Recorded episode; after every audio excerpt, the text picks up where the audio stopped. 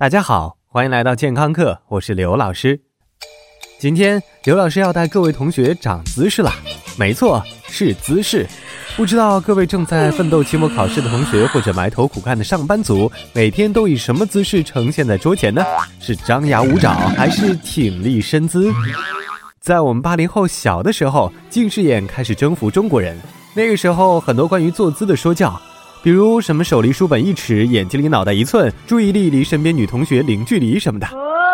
不管我记得对不对，当时的正确姿势还是有人听的，不过大部分人都没听，以至于现在小伙伴们一靠近书桌、办公桌就东倒西歪。什么？颈椎、腰椎有问题？这可不是今天的重点。今天我们要说的是姿势影响你的心情。我们来举个例子。你在和人谈论的时候，当听到一个你不赞同或者赞同的问题，你会下意识的点头摇头。这些动作都看在别人眼里，往往都发生在你真正意识到自己观点之前。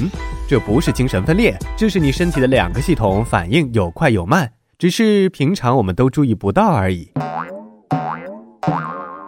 在丹麦科学家的延伸研究中，也就例证了为什么运动能够缓解压力，让人更开心。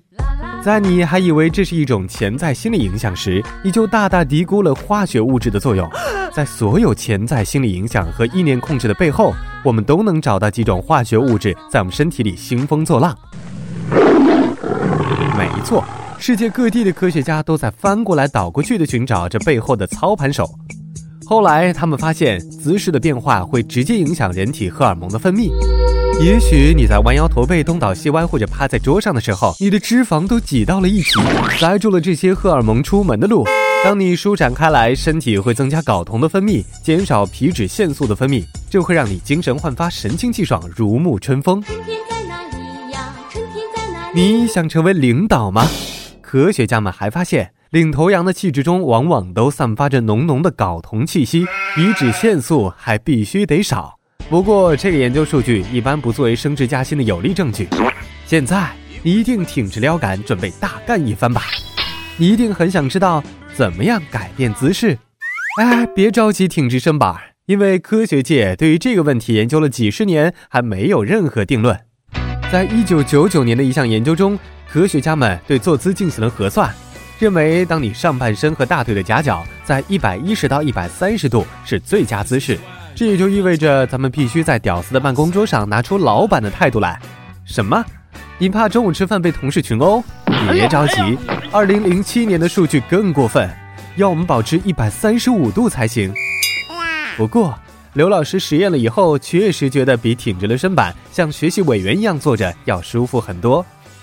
舒服归舒服，有科学家终于站出来澄清谣言，藐视无知人类了。这些科学家们说了句大实话。那就是人体构造生来就是为运动准备的，并不是为了八小时伏案工作设计。所以正确的姿势那都是谎言，最多只能比错误的姿势减轻痛苦或者延缓磨损了。真正正确的姿势永远都是下一个姿势。So keep moving.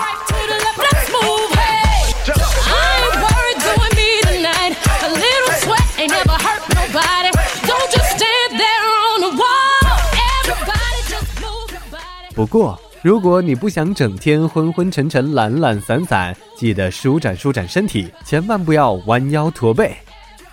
好了，感谢您的收听，鬼见。